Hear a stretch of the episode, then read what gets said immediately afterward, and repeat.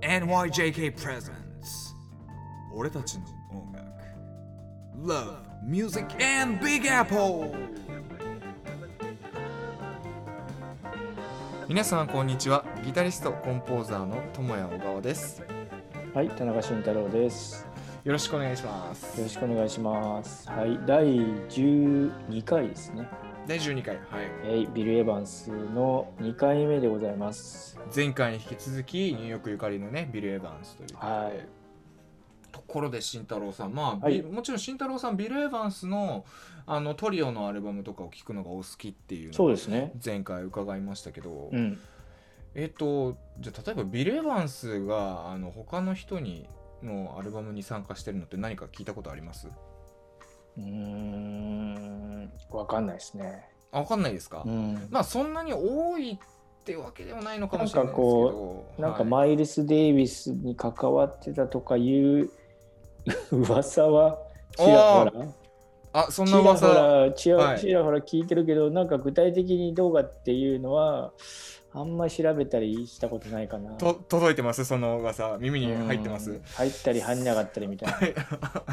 はいあのそうですね。あのジャズ界の猛者のねマイルズ・デイビスとちょっとうん。タイマン張っただの張ってないだの。あのまあマイルス・デイビスのキャリアの中でビル・エヴァンスがちょっと関わったのは本当にまあ一瞬というか割と短い期間ではあったんですけど、はいはい。まあしでも生涯にわたる友人ではあったみたいですけどねビル・エヴァンスへだからーあそういうこともあるんですね。そうですすね。あのお互いやっぱり例えばスタイルが違っていったりしてて一緒に共演するっていうことはまあなくなっていったわけですけれどもそれでもやっぱり人としての交流はやっぱりあったみたいですずっと。なるほどうん。ね。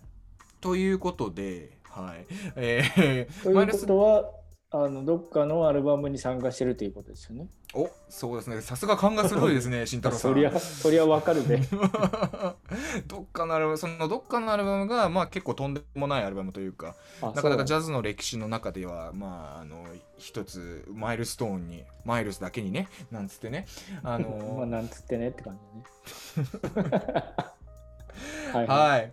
すごい、今日すごいですね。なんだこの親父ギャグ。えーっと、まあ、えマイルス・デイビスのアルバムで Kind of Blue ってアルバム聞いたことはいあります、はいはい。もちろんあります。ね、有名なアルバムですね。なかなかあの、ジャケットでマイルスが渋い顔で決めたうんトランペットであの有名ですですしその中の曲でも例えば1曲目の「So What」とかって結構有名な曲でまああの長らく聴かれるアルバムで実際そのねあの売り上げという面でも「Kind of Blue」は相当その当時売り上げたアルバムでもあるんですけどあのアルバムじゃあ慎太郎さん聞いたことはあります、ありますね？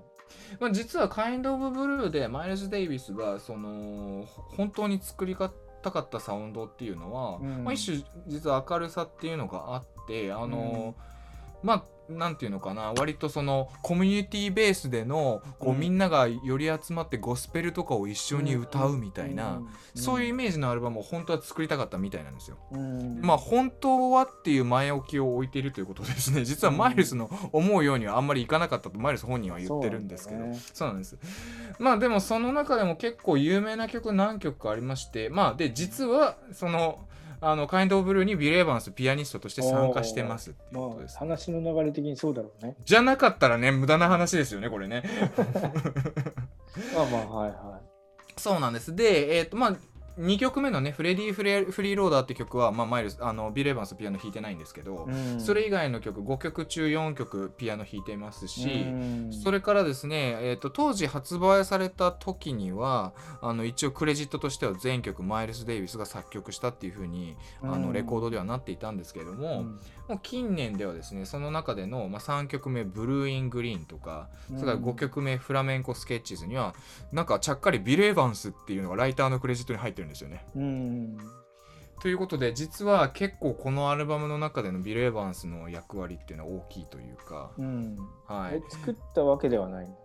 まあ作っえっとこの今、えー挙げた2曲「ブルーイン・グリーン」「フラメンコ・スケッチーズ」に関してはかなりビル・エヴァンスはあの曲の面作曲の面でも貢献してます、うん。ただ他の曲に関してはあの、まあ、マイルスのアイデアだっていうふうに明確にある曲もあるので、うん。まあ、全てを作ったってわけではないですけどね、ううん。ん。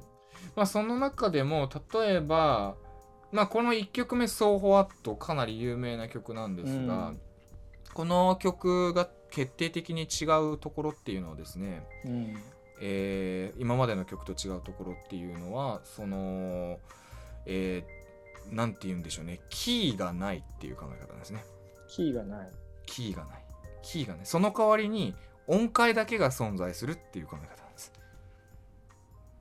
えー、えー、キーがない。キーがね音階だけが普通こうねこう弾いてこう弾いたらきてほしいみたいなのあるあるじゃないですか、うん。この流れってよく聞く流れじゃないですか。うん。なんかこうこのこれで始まったらでこっち行ってこう行ったらこうこうかな。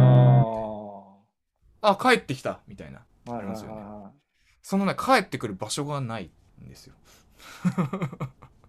お家のない曲なんですねえ。ええー、みたいな。そう。でそれはこれあのモードっていう考え方えっ、と先方ですね先方。つまり、えっと音階そう音階音列そのものに、えー帰る場所があるっていう考え方でなんか例えばトーナリティ調整とかコードっていう考え方ではなくて、音列そのものですね。音階というかまあ先方なモードっていうんですけども、うん。モードっていうのをあの基準にしてる音楽なんですよ。うん。でこれは古くから結構あのグレゴリアン聖歌とかであるあの考え方で。へ例ーえばピアノの発見だけ。これ普通に弾くとドレミファソラシドに聞こえますよね。これじゃあ今ドから始まってドで終わってますよね。う。ん。レから始めたらどんな感じに聞こえるでしょうか。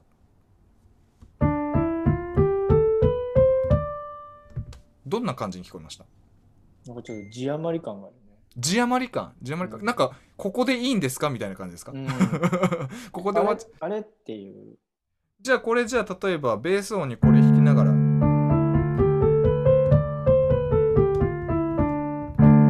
て弾いたらどうですか？でもなんか収まりが良くなってるよね。収まりよくなりますよね、うん。なんか別にそれもありかなみたいな。それもありかなだね。そ。れもありかな、うん。じゃあこれでもあの使ってる音はドレミファソラシドだけなんですよ。うん。じ。ゃあ例えばこれミーの音ミーの音です、うん。ミーの音ミーの音から始めたらどうでしょう？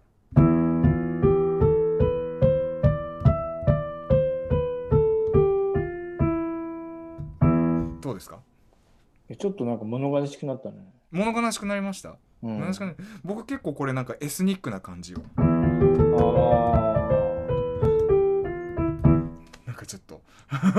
ちょっととでもなんか、あの、なんて言うんだろう。エスニック、俺はなんかちょっとエスニックと違うかな。あ本当ですか？ちょっとこう、ダーク、ダークっていうかなんか、さっきまで普通のこう物語だったのが、急になんかちょっと、あれ？なんか、お父さん、実は犯人じゃないみたいな感じ。おおサスペンスまさかのサスペンス。まさかのサスペンス。っぽい感じに聞こえ僕はね。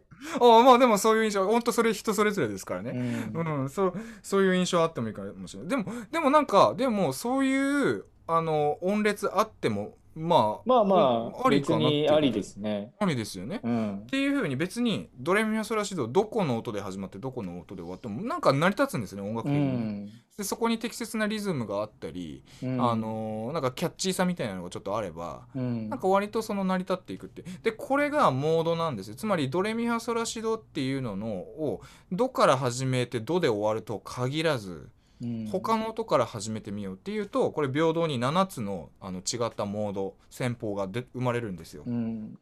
でこれが、まあ、あのグレゴリアンモードっていう考え方なんですけれどもそうでこれをあの作曲の部分に取り入れたのが「So What」っていう曲なんですよ。うん。だからこの曲は本当に明快に「レ」で始まってっていう音階が使われてるんですよね。うん。うん、でこれ一回もそのドミソみたいな方向にはいかないんです。ううんん。っていうのが結構実はこれあの革新的なというか、まあ、斬新なアイデアなんですよねその当時。うん。うんで、まあ、この曲自体はマイルスのアイディアなんですけれども、うんまあ、もちろんあの演奏の部分でビル・エヴァンスはものすごく貢献していて、うんえーっとこの曲のイントロだとかビル・エヴァンスのピアノのソロをぜひ聴いてみてほしいんですね今までのピアノのアプローチと全然違うんですなんか、へなんていうかまあちょっと短美的というか 内省的でなんか差し迫ってくるようなねあの響きになってるんです。だということはマイルスがこれ今までのピアノ今までのジャズのやり方アプローチとはちょっと違うんだよって方向性に対してこれ確実にこうしてビュレーバンスが仕事をしてるわけですよ。なるほどね。はい、でまあそもそもこういう考え方がまあ、どこで出てきたかっていうとあのマイルス・デイビスそれからビル・エヴァンスの、まあ、共通のあの友友人にあのジョージ・ラッセルっていう作曲家がいたんですね。うん。ジョージ・ラッセルこの人もジャズコンポジションの世界ではものすごく有名な人なんですけれども、うんこの人がこのモード戦法つまり、えっと、ドレミファソラシドを普通に使うんじゃなくてちょっとずらしたとこからやったら別の響きになるよねっていうことをジャズの世界に大胆に持ち込んだあの第一人者なんですよ。うん。でこの辺の人たちとその、えーいろいろ音楽の共有だとか意見の交換っていうのをしていくうちにこういうサウンドが生まれてきて、でそれを実際マイルス・デイビスがやっぱり自分のサウンドに取り込みたいっていう時にもう真っ先に必要なピアニストといえばもうビル・エヴァンスっていううんことなんですよね。で実際その例えばこのジョージ・ラッセルっていう人のまああんまりあのねあの逸脱するのもあれなのでコンパクトにまとめますジョージ・ラッセルの「Jazz in the Space Age」ってアルバムの中このアルバムにビル・エヴァンスピアノピアニストとして参加してます。うんでこの中で、えー、とビル・エヴァンスとポール・ブレイっていう2人のピアニストの人があうんのソロを取ってるんですけども、やっぱりこのモードっていう考え方を演奏面でも使っているんで、うん普通のジャズの響きと全然違うソロがうん聞けます。はい、クロマティック・ユニバースパート1とかぜひ聴いてみてほしいんですけどね。うん。はい、でもこの人たちのその共通の意識の中にやっぱりそのさっきグレゴリアン戦法これモードっていうのはグレゴリアン戦法って聖歌ですよね。聖歌の世界からあの発生した考え方っていうのを言いましたけれども要はジャズ以外のねその影響ジャズ以外のソースからのあの音楽の取り込みインポートうんっていうのが一つのまあ命題なんですよ。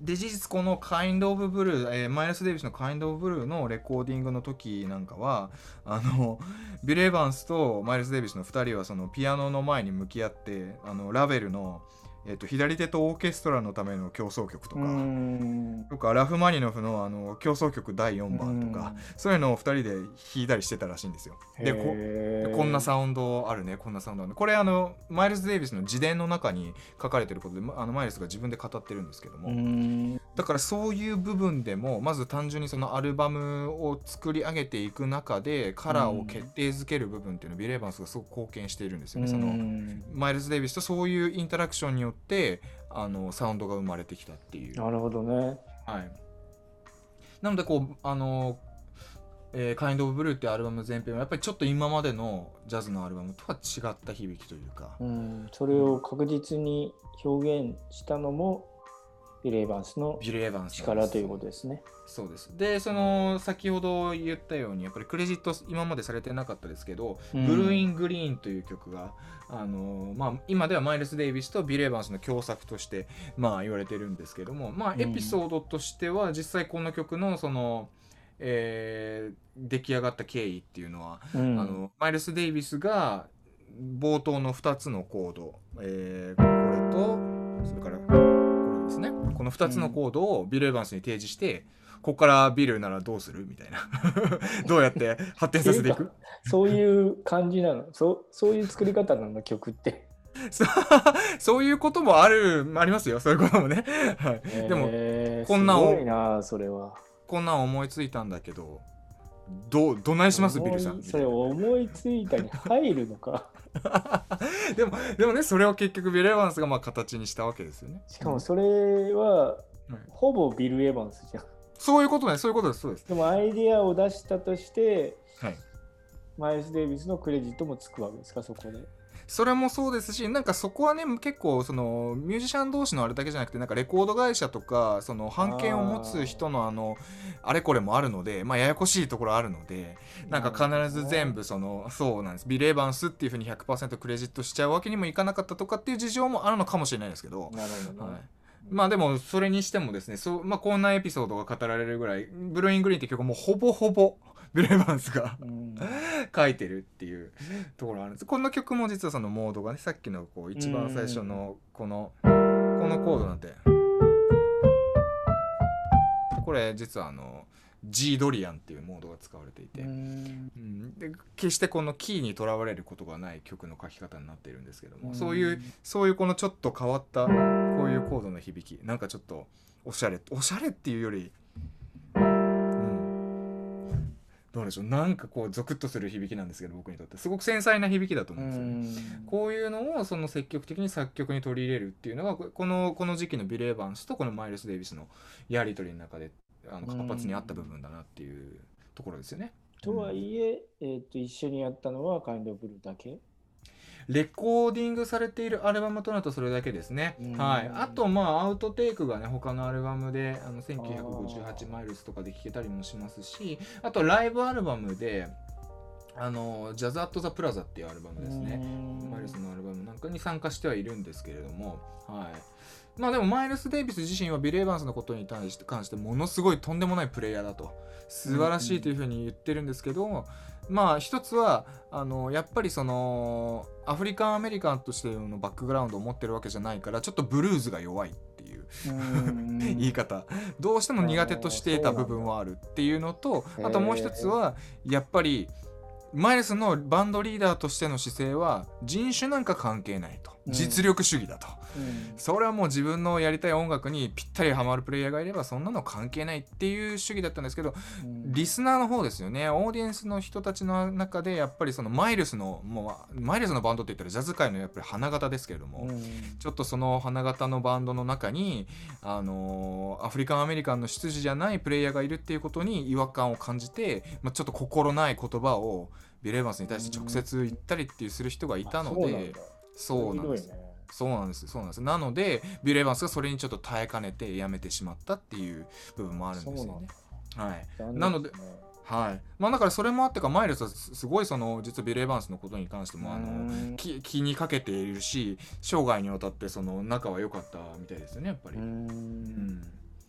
そうなんですよ。こんな話があるのね。知らなかったわいやーそれはそうですよね。毎回のことですけどこれ。はい、まあねミュージシャンというよりやっぱり人と人のねつながりなのでね。でもまあそうですよね。なんかその新しいことをやろうって言った時にそれをきちんと正確に理解してくれて、うん。自分がやっぱりねできないことも一緒にやってくれるというかね。うんうんうんそうですね、必要ですよね。それを具現化してくれる、そうななんですよ。そうなんですよ。でまあまマイルスの話になっちゃいますけどマイルスそういう人をやっぱり見つけ出して自分のところに呼ぶのがうまい人だったんですよね。どうしても。でもすごいね。そのその当時からそうやってねあの才能をきちんと見て一緒にやるっていう姿勢がすごいね、いやかっこいいっすやっぱり、うん。うん。それこそがジャズだと思いますしね。そうだよね、はい。うん。かっこいいです。で、はい、そうですね。じゃあ、まあね、ブルーイングリーンという曲もぜひ聴いてほしいですけども、なんか、じゃあ他に、今作曲のね、お話をちょっといろいろしてたので、うん。なんかじゃあ、慎太郎さん他にじゃあ、ビル・エヴァンスの曲って、そう僕ねディレイバンスの曲は聴くんだけど、そのどれが作曲してどれをなんかスタンダードとして弾いてるのかっていうのはちょっとあんまり意識して聴いてなかったんですけどなんかこう Waltz for Debbyとかはもちろん自分で作ってるんですよね。そうですね、 Waltz for Debbyもつもちろん作ってます。デビーって確か姪御さんですかね。そうなんかそうだよね。あのはい。あの娘か姪っ子かちょっと分かんないけどなんかその辺だよね。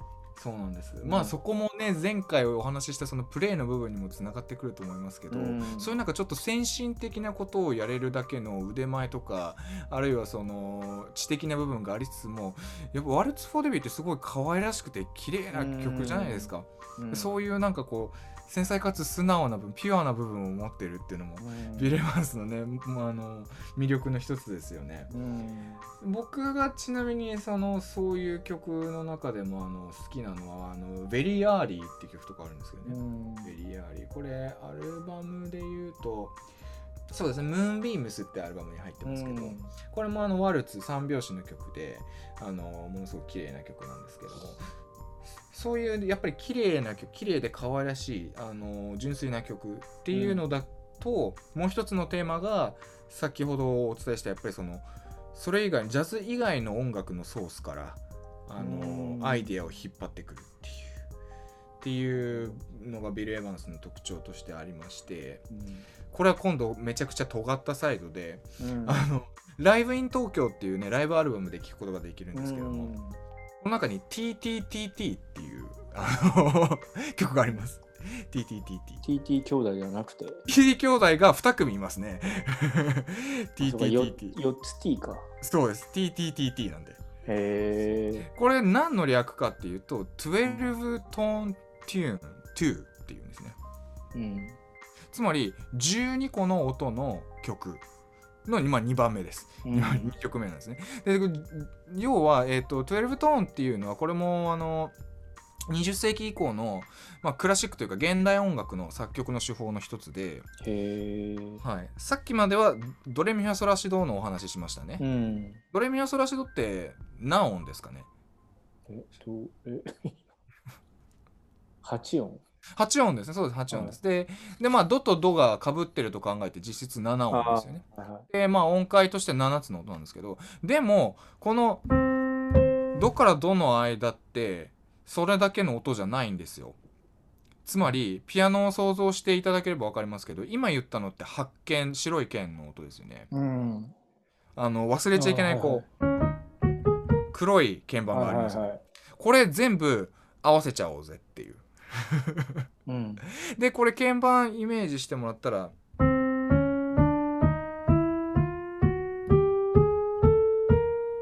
れ今何個ありました？いや数えてなかった。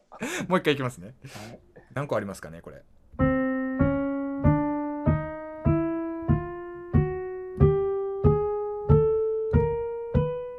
何個ありました？12個 ?12 個。その通り。いやそそりゃ数えてたから。っていうことの12音技法なんです。つまりあこれ全部部そうです。これ全部使いましょうよと。ああこれ全部使いましょうしかもこれ全部使って、えっともっと厳密に言うとこれを平等な機械を持って使いましょうっていう。例えば、へこの音を2回弾くとかじゃなくてこう。みたいな。これ全部の音。実験的だね。そうですそうです。実験的ですこれこれを使ったらまあどういう音楽ができるかっていうのがまあ結構その20世紀初頭なんかにあったんです。シェーンベルグっていう作曲家が主導であのあったんですけどこれを12音技法というんですけどもこれをじゃあジャズでやってみようぜっていうのがうん。ビル・エヴァンスのコンセプトなんですね。なるほどね。結構実験的なことやってるんですね。それあんまり気づかなかったっすわやってるんです。だからこれは本当 TTTT、12 トーンテューン。で、12トーンテューン、2があるってことは、まあ1があるんですけど、うん1の方は割と聴きやすい感じの曲になってるんですよ。へなので、えっと、尖りをしっかり確かめたい方は、この2の方をね、ーうん TTTT の方をぜひ聴いてもらいたいなと思います。なるほどね、はい、だからメロディーのテーマなんかも「え？どういうこと?」みたいな ちょっと「えな何これ?」っていう響きになってます。うんちょっと面白いですよ。はい。いやなんかちょっといろんなち今まで聞いてたビル・エヴァンスとは違う側面をちょっと見た気がしますね。あ本当ですか、ううん。うなんですのマイルスとの共作もそうだけど、はい。あそうなんだっていう。そうですね、うん。まあ、前回もその例えばあのバッバッハのクワイアなんかを毎日練習してるとか毎日その練習の素材に使うとかっていうのもあるので、やっぱりジャズだけじゃなくてそういうこうクラシックだったりあるいは同時同時期あるいはそれよりちょっと前にクラシックの世界で起こってる、まあ、現代音楽って呼ばれるような割と実験的なアイデアっていうのにも結構アンテナをずっと張っててね。それをじゃあ自分の言語にどうやって取り入れるかっていうのをずっと模索していた人なんですよね。なるほどね。はい素晴らしい。うん、本当にビレバンスだからかっこいいんです。はい。そうですね。そろそろお時間となりますが。ですね。はい。今日も。はい、いやーでも あのちょっと違う面を知った気がします。だから全部はやっぱ聞いてないから、うんうん、はい、そうですね。取りこぼしてるよね、その変化とかをね、ちょっとね。まあうん好きなの聞くのはいいんだけど、ちょっと違うものも聞いています。そうですね。で、もちろん生涯にわたってやっぱりビレバンスはそのスタンダードも愛した人なので、うんこうこういうなんかへちょっと変わったやつをあの探すのって骨が折れるというか実はこうラインナップの中でそんなに多いわけではないので、うんはい、ただこう、あのー一枚一枚丁寧に聞いてみるとこういう発見がどこかにまたあるかもっていう、はい、素晴らしいですね。はい。じゃあ、第12回ビル・エヴァンスパート2でした。はい、えー俺たちの音楽では、えー番組まで、えー番組へのご感想ご意見えーリクエスト等をお待ちしております。ぜひ E メールにて、えーお知らせください。E メールアドレスは music.bapnyc.gmail.com 皆さんからのメッセージお待ちしております。それではまたお会いしましょう。ありがとうございました。田中メディアラボ。